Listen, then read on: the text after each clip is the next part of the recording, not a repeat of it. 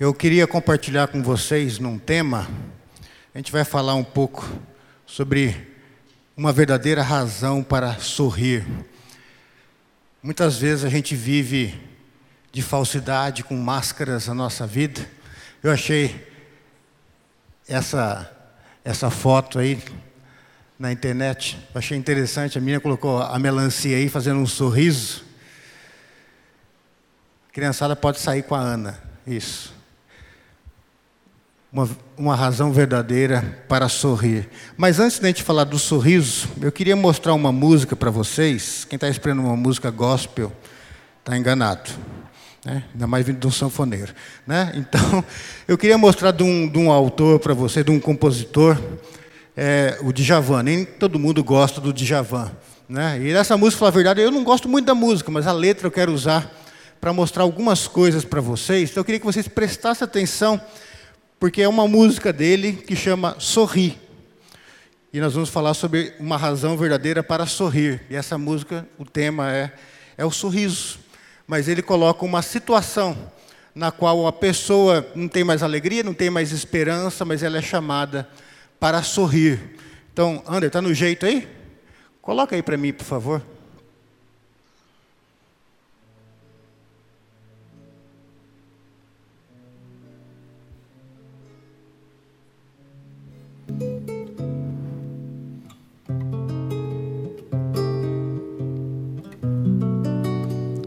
Escuta a letra, dá para você ler ali e acompanhar ele cantando. Sorri quando a dor te torturar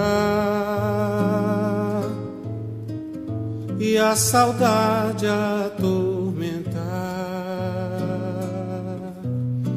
os teus dias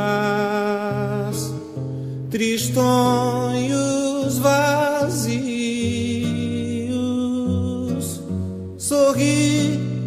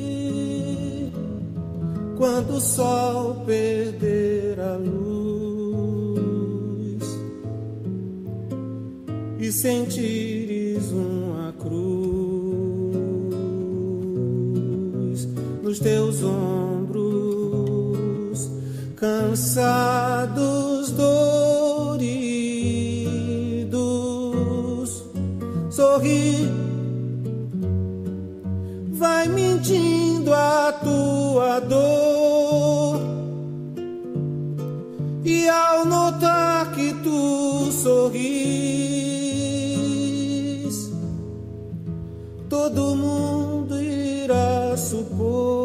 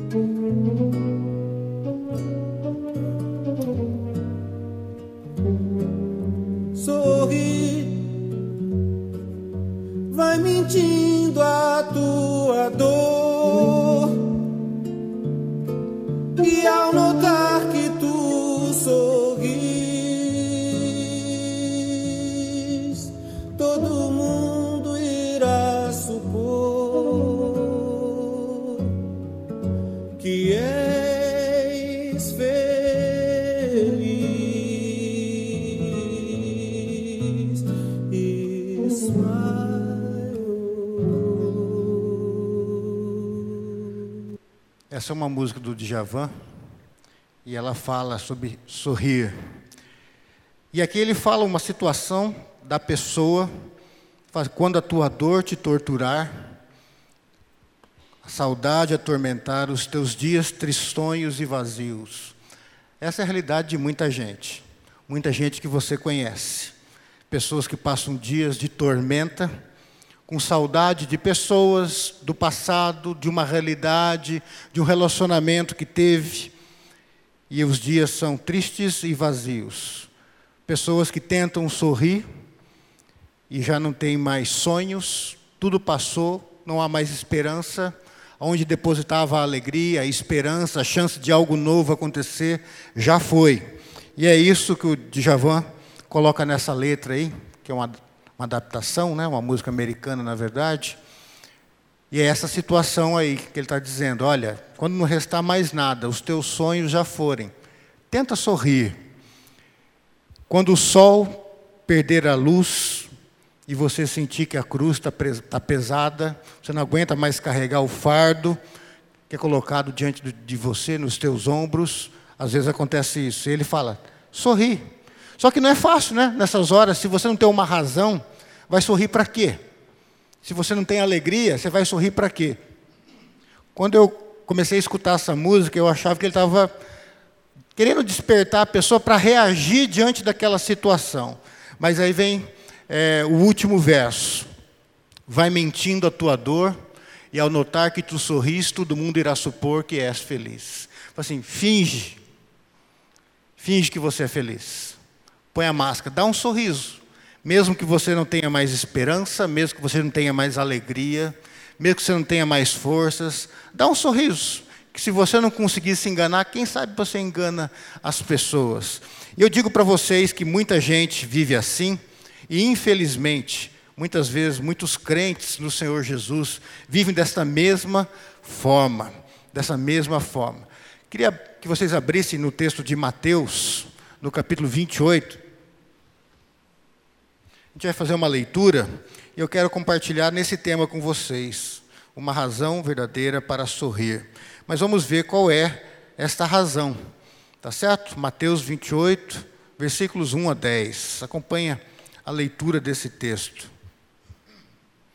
Depois do sábado, tendo começado o primeiro dia da semana, Maria Madalena e outra Maria foram ver o sepulcro. E eis que sobreveio um grande terremoto, pois um anjo do Senhor desceu dos céus e, chegando ao sepulcro, rolou a pedra da entrada e assentou-se sobre ela. Sua aparência era como um relâmpago, suas vestes eram brancas como a neve. Os guardas tremeram de medo e ficaram como mortos. O anjo disse às mulheres: Não tenham medo, sei que vocês estão procurando Jesus, que foi crucificado. Ele não está aqui, ressuscitou, como tinha dito. Venham ver o lugar onde ele jazia. Vão depressa e digam aos discípulos dele: Ele ressuscitou dentre os mortos e está indo adiante de vocês para Galiléia. Lá vocês o verão. Notem que eu já os avisei. As mulheres saíram depressa do sepulcro, cheias de medo e alegria, e foram correndo anunciá-los aos discípulos de Jesus. De repente, Jesus as encontrou e disse: Salve! Elas se aproximaram dele, abraçaram-lhe os pés e o adoraram. Então Jesus lhes disse: Não tenham medo. Vão dizer a meus irmãos que se dirijam para Galiléia. Lá eles me verão. Vejam que a situação dessas mulheres, antes daquelas palavras do anjo, elas estavam vivendo mais ou menos o que essa música fala. Tá certo?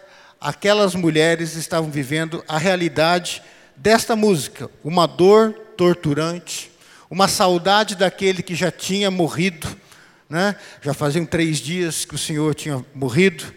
Elas estavam tristes, tudo parecia sem sentido, sem propósito, tudo parecia vazio. A vida delas era vazia antes, daí Jesus veio e deu sentido. Aí Jesus morre e elas perdem toda a esperança de algo novo, de transformação, de alegria, de vida em abundância.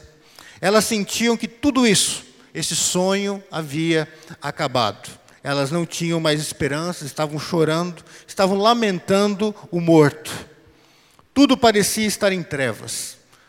Desde aquele momento da cruz, quando tudo escureceu, tudo permaneceu escuro para todos os discípulos. O sol já não brilhava mais para eles, eles não viam a luz, não tinham esperança.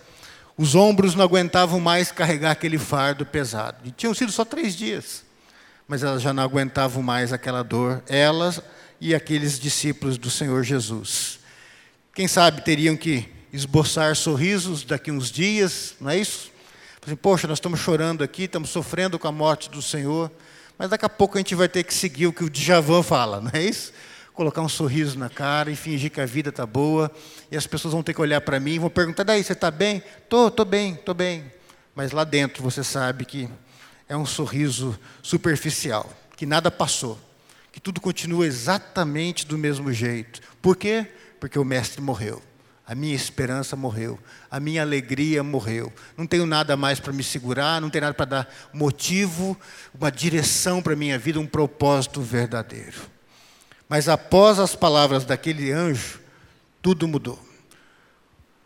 Vejam que o anjo aí fala para Jesus: mulher, as mulheres saíram depressa do sepulcro, tomadas de medo e cheias de alegria, após elas ouvirem o que o anjo falou, né? e foram correndo anunciá-los aos discípulos de Jesus. O anjo fala: Gente, vocês estão procurando entre os mortos? Ele está vivo. Ele não falou que ia ressuscitar, ele fez exatamente o que ele falou. E agora aquelas mulheres saem depressa, e aqui agora elas estão com medo, a gente vai entender daqui a pouco por que o medo, e também cheias de alegria. Cadê aquela tristeza? Cadê aquele jugo? Cadê aquela falta de esperança? Foram embora algo novo tinha acontecido. Algo novo aconteceu para aquelas mulheres que elas lançaram fora todo o fardo, toda a desesperança. Quando o anjo fala, ele ressuscitou. Ele ressuscitou. Elas saem com medo e com alegria. Talvez você possa perguntar, pastor, por que o medo? Não é isso? Por que o medo? Pensa bem, Alguém voltou dos mortos. Alguém venceu a morte. Isso é algo diferente. Isso é algo grande. Isso é algo impossível aos nossos olhos. Elas já tinham visto Jesus levantar mortos, não é isso? Mas agora, ele, sozinho, ninguém chegou. O homem de Deus está morto. Aquele que ressuscitava os mortos morreu. E agora? mas ele está vivo. Ele venceu a morte. A lógica do mundo não explica a ressurreição. É pela fé que nós cremos. A lógica não explica uma pessoa que morre e vence a morte. A morte não pôde conter aquele que é o autor da vida, que é Deus, que nos criou e se fez homem e morreu a nossa morte como homem. E como um homem santo, aprovado por Deus, ele vence a morte. É isso que a fé nos diz. Mas isso gerou medo naquelas mulheres. Um temor. Não é isso que acontece nas nossas vidas quando algo diferente, estranho vai acontecer? A expectativa de algo novo que você não tem a mínima ideia como lidar com aquilo. Como quem é pai ou mãe, é o primeiro dia que você pega a criança no colo, Senhor da glória, como que é esse negócio mesmo? como é que, que, alimenta, como é que limpa, como é, né? como é que dá banho, o primeiro banho, eu lembro do primeiro banho da nossa filha, eu e a Ana ali né? naquela banheirinha, né? Não vou nem dizer o primeiro, os primeiros. Aí se ela escorregar, aí se não sei o quê, aquela coisa toda. O que é diferente assusta a gente aquilo que a gente não conhece. Vocês imaginam agora um homem que falou que ia vencer a morte, que falou que iria morrer, mas ao terceiro dia ressuscitaria.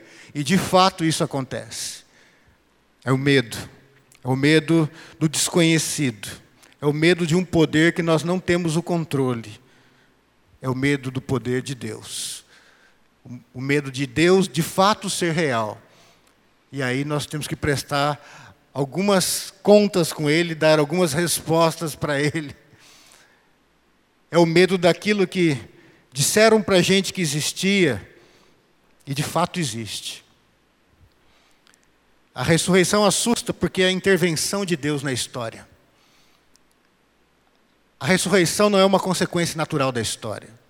É Deus intervindo na história e mostrando que Ele é o soberano Deus.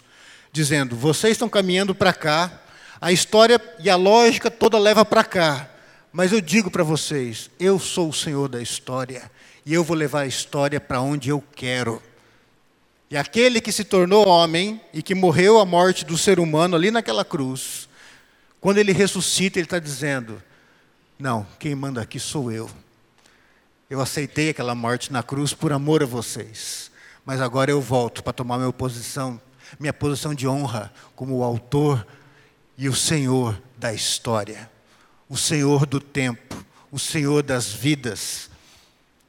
Ninguém pode mudar a vontade desse Deus. Ninguém pode mudar a vontade do Criador. Quando o diabo faz o homem e a mulher pecar ali no Éden, parecia que tudo estava perdido. Parecia que Deus perdeu o controle. Mas quando Jesus ressuscita e está dizendo: O trono é meu, Satanás, cai fora. Você usurpou um lugar que é meu. Quem reina nesse trono sou eu.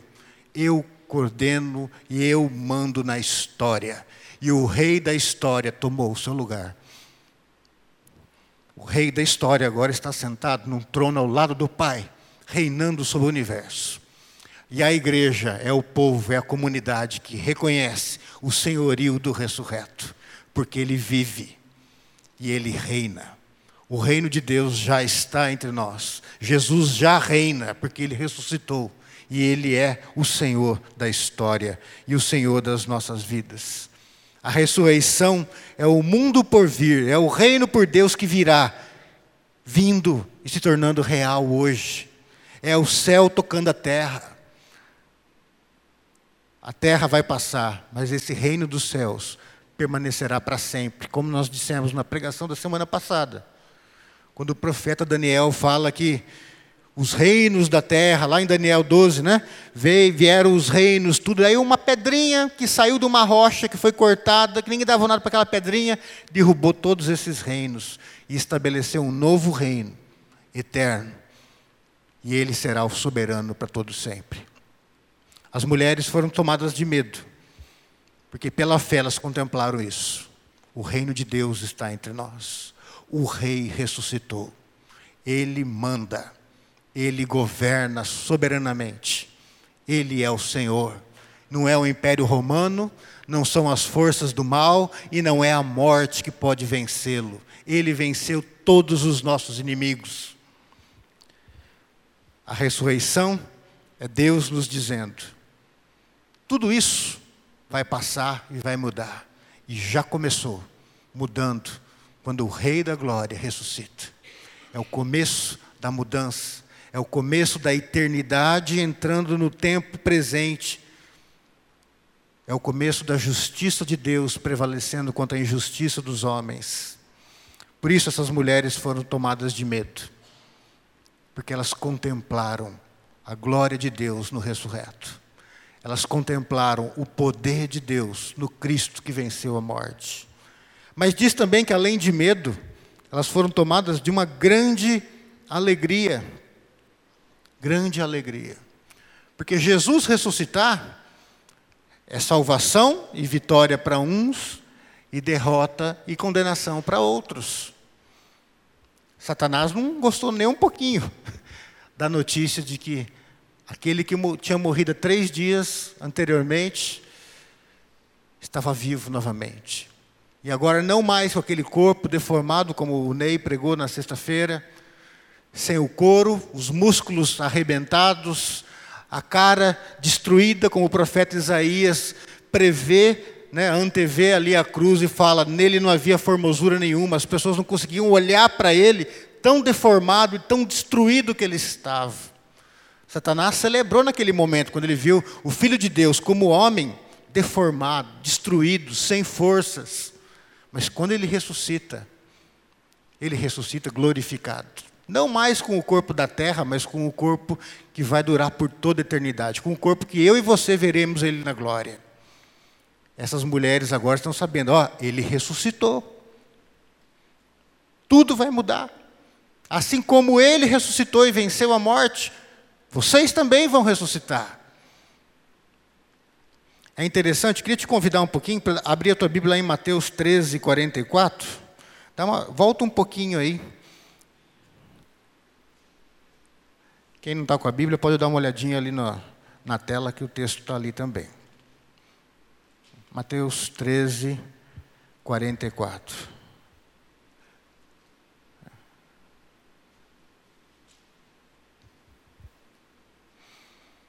Veja aí, o reino dos céus é como um tesouro escondido no campo.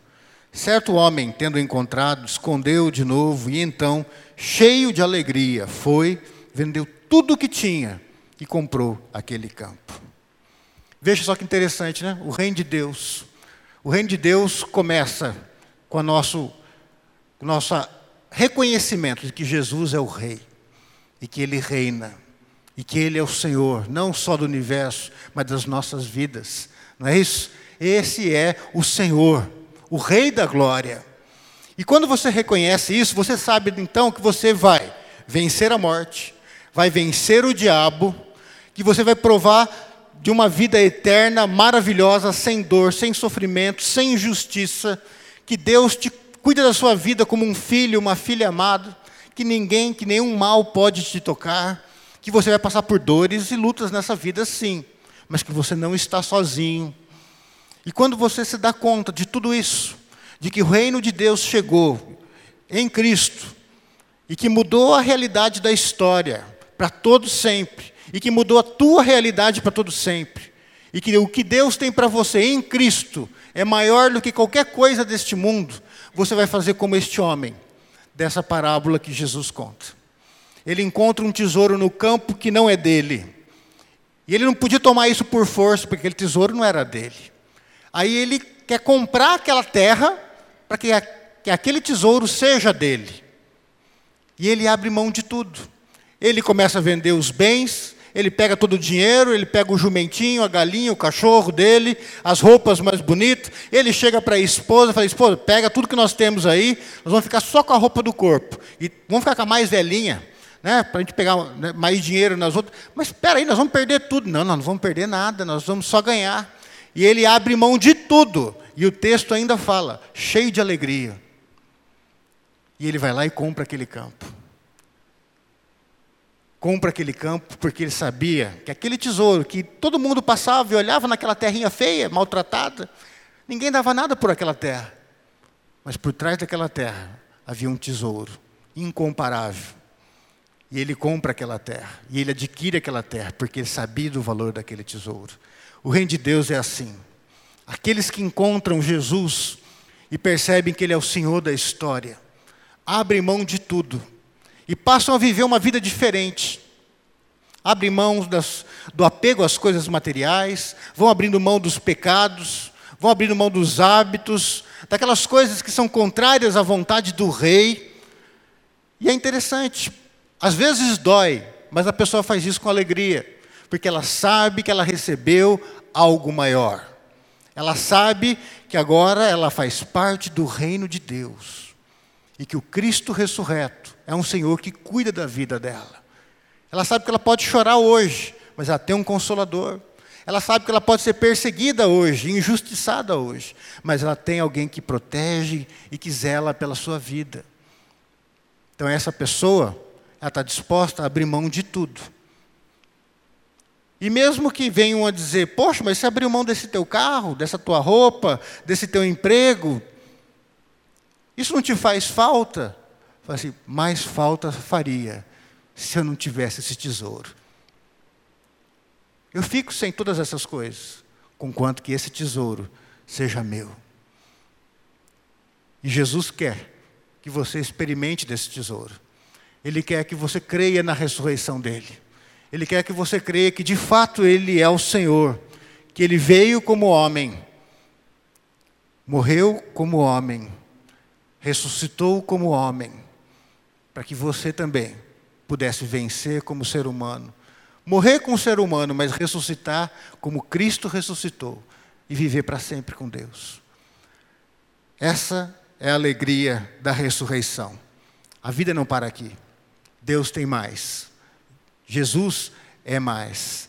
Vejam aí o que diz nesses versículos 9 e 10 do texto que nós estamos vendo do capítulo 28.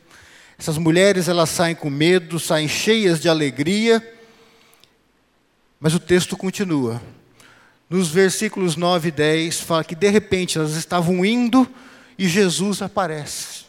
E Jesus começa a falar com elas.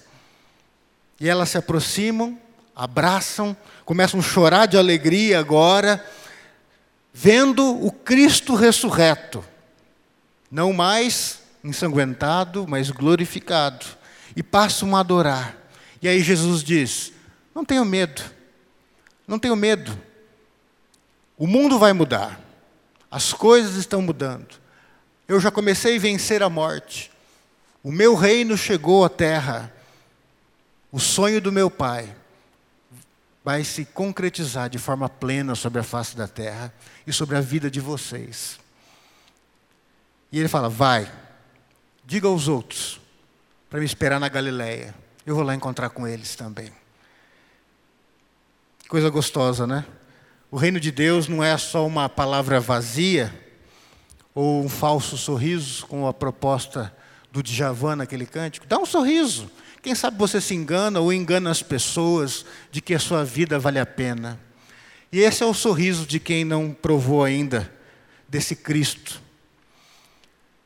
A fé cristã não é só eu falar e você fingir que você acredita, não é isso. Para muitos não é mais do que isso. Mas a verdadeira fé é você ter esse encontro. Depois que você ouve, ele está vivo. Ele vem até você pela fé. E você sabe que é ele. E ele entra na sua vida. E ele muda a sua vida. Muda os seus valores, as suas prioridades, a sua perspectiva de vida, de eternidade, os teus propósitos. Ele se torna o Senhor da sua vida, você se torna servo dele. Mas não porque ele te força com um chicote, como o diabo faz com quem é servo dele, mas você vai passar a servir Jesus com alegria. E você vai descobrir que servindo ao Senhor, o ressurreto, Nada pode te dar mais alegria e satisfação do que isso, porque você foi criado para adorá-lo, para servi-lo, para se prostrar diante dos pés dele. E enquanto a gente adora, a gente serve, ele nos abençoa no trabalho, abençoa a nossa casa, nos consola nos momentos difíceis. Eu creio que muitos de vocês já tiveram esse encontro. Sabe, você ouviu que Cristo ressuscitou, que Ele está vivo, e de repente aquilo se tornou real. Você não viu, não pôde abraçar como aquelas mulheres ainda, mas você sentiu ele no teu coração. E você sabe que isso é mais real do que essa madeira que eu bati aqui agora. Que nada é mais real na sua vida do que Jesus. E em alguns momentos você teve dúvida, não é verdade? Mas ele veio de novo, te abraçou lá dentro, na alma, e falou: Estou aqui com você. Não desiste. Eu estou vivo. E a vitória é tua o Rei da Glória está com você. A cada dia, esse Rei da Glória desce do trono e vem até você para falar, para ministrar, para fortalecer, para te ensinar, para te mostrar o caminho do Senhor. Esse é o poder, a alegria e a esperança da ressurreição. Cristo está vivo e Ele está com a gente. Se o diabo atormentava antes, agora ele pode ficar de longe, tacando umas setas ali, não é isso? mas ele não vai chegar perto. Porque o trono de Deus não está distante nos céus, mas está no coração de cada um que crê. Cristo habita em nós, pelo Espírito Santo. Essa é uma verdade daqueles que creem no ressurreto, têm vivido. A verdade é que nós temos apenas duas opções hoje. Você pode sorrir, como o Djavan propôs na música, quando a esperança já foi, chora. Você, quem sabe você finge, se convence ou convence alguém. Quando você está sem, sem, sem força, dá um sorrisinho. Quem sabe você convence alguém que está tudo tranquilo. E você vai vivendo de hipocrisia, de fingimento, e passa um ano, passa dois, passa trinta, passa quarenta, passa cinquenta, e quem não está perto disso ainda, dos cinquenta, dos sessenta, dos sessenta, acha que vai demorar muito, mas não vai. E você vai olhar um dia para trás e falar assim: fingi que era feliz. Sorri várias vezes, mas passou. E eu vivi na tristeza, na angústia. Fui discípulo de Djavan e não de Jesus. Você pode rir, sorrir a tua vida como Djavan propôs na música, fingir, enganar, tentar lutar por você mesmo como se você pudesse vencer a história. Mas Jesus veio e já mudou a história. E Ele pode mudar a tua história. e Ele pode dar um sorriso verdadeiro para você. Um sorriso que vai ser um reflexo, um espelho daquilo que está acontecendo na tua alma. E as pessoas não vão entender. Em momentos de dor e angústia, elas vão olhar para você e vão ver uma esperança real. Nos momentos que está todo mundo já sem força e você viver na mesma realidade, vão olhar para você e vão dizer: escuta, da onde vem essa força? Você está fingindo isso? Você não. Primeiro que essa força não é minha, ela vem do Senhor, porque eu conheci o ressurreto e a força da ressurreição, o poder do Espírito Santo que ressuscitou Jesus está dentro de mim, está aqui explodindo dentro de mim, me dando forças, me levantando a cada dia, me dando alegria, me dando vontade de lutar. Essa é a diferença da fé verdadeira daqueles que conheceram o ressurreto, que como essas mulheres puderam se prostrar e reconhecer que ele é o rei da glória, diferente dos outros religiosos que passam a vida com um sorrisinho amarelo, tentando convencer os outros de que são crentes, de que creem em Deus de alguma forma, mas lá no fundo estão só escondendo a tristeza. Qual é a tua realidade hoje? Eu te pergunto. Você tem vivido no poder, na alegria, na esperança da ressurreição? Você já viu o Cristo ressurreto? Queria que você abaixasse a tua cabeça um pouco, num momento de reflexão. Quem é Cristo para você hoje. De repente só é alguém que falaram para você que morreu numa cruz e de repente até falaram que ele ressuscitou. Mas seja sincero, isso mudou alguma coisa na sua vida? Você já pediu para Deus para que esse Cristo viesse se tornar o Senhor da sua vida de verdade? E aquela alegria que de repente inundou o coração daquelas mulheres pudesse inundar o teu coração também? mudar a tua vida, tirar o sorrisinho amarelo e colocar uma alegria verdadeira. Uma alegria que vai ter momentos de lágrimas, de dor, sim, mas sempre será vencida pela alegria que vem da ressurreição do Cordeiro de Deus. Se você ainda não não teve esse encontro de alegria como aquelas mulheres tiveram, um misto de medo e, e alegria. Eu queria que você colocasse a tua vida diante desse Jesus agora. Eu queria que você fizesse essa oração comigo. Eu vou falando aqui, você vai repetindo no teu coração. Você não faça isso como um ato religioso, não há magia nas palavras que eu vou falar. Mas se você falar de coração para Deus, Deus vai ouvir. E o teu nome será escrito num livro, no livro da vida. Senhor, eu estou diante de Ti colocando a minha vida. Eu já ouvi falar muitas vezes de um Cristo morto por mim. Já ouvi falar muitas vezes de que esse Cristo ressuscitou o terceiro dia. Mas eu quero provar, Senhor, desta alegria da ressurreição. Eu quero crer de fato que esse Jesus é Deus que se fez homem, e como homem morreu por me amar, e como homem ressuscitou para que eu também provasse desta mesma vitória. Eu peço a Ti, Jesus, que estabeleça o Teu trono de glória na minha vida, no meu coração. Vencer o Senhor, o ressurreto sobre a minha vida. Aonde há morte na minha vida, que haja vida abundante, Senhor. Aonde há falta de esperança, que a esperança que aquelas mulheres tiveram no ressurreto, conceda a mim também, Senhor. Que o Teu Espírito Santo me faça ver de fato, com fé, que Cristo ressuscitou, que Ele é o Senhor da história. E agora, Jesus, eu coloco a minha vida debaixo do teu senhorio e entrego a ti a minha história, Senhor.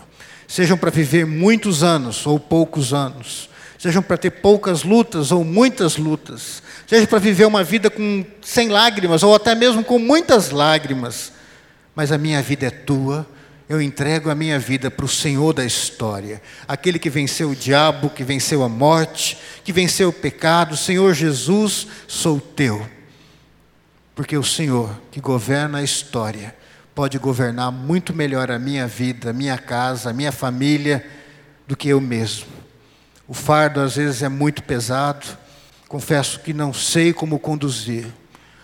Estou cansado, Senhor, de máscaras, de sorrisos amarelos, e quero agora que a alegria, a esperança e a paz que vem do Cristo ressurreto inunde a minha vida. Mais uma vez te digo, Senhor Jesus, sou teu, me entrego a ti, transforma-me. E que esta alegria maravilhosa e contagiante da ressurreição mude a minha vida, a minha casa, os meus relacionamentos, a minha forma de encarar é, os propósitos e meus objetivos neste mundo. Que alegria, que o poder dessa ressurreição me faça administrar o meu tempo de uma forma diferente e consagrar a Ti o meu tempo e a minha vida, Senhor. Sou Teu, glorifico o Teu nome na minha vida. Aceita a nossa gratidão, Senhor, como igreja. Nós oramos gratos no nome de Jesus. Amém.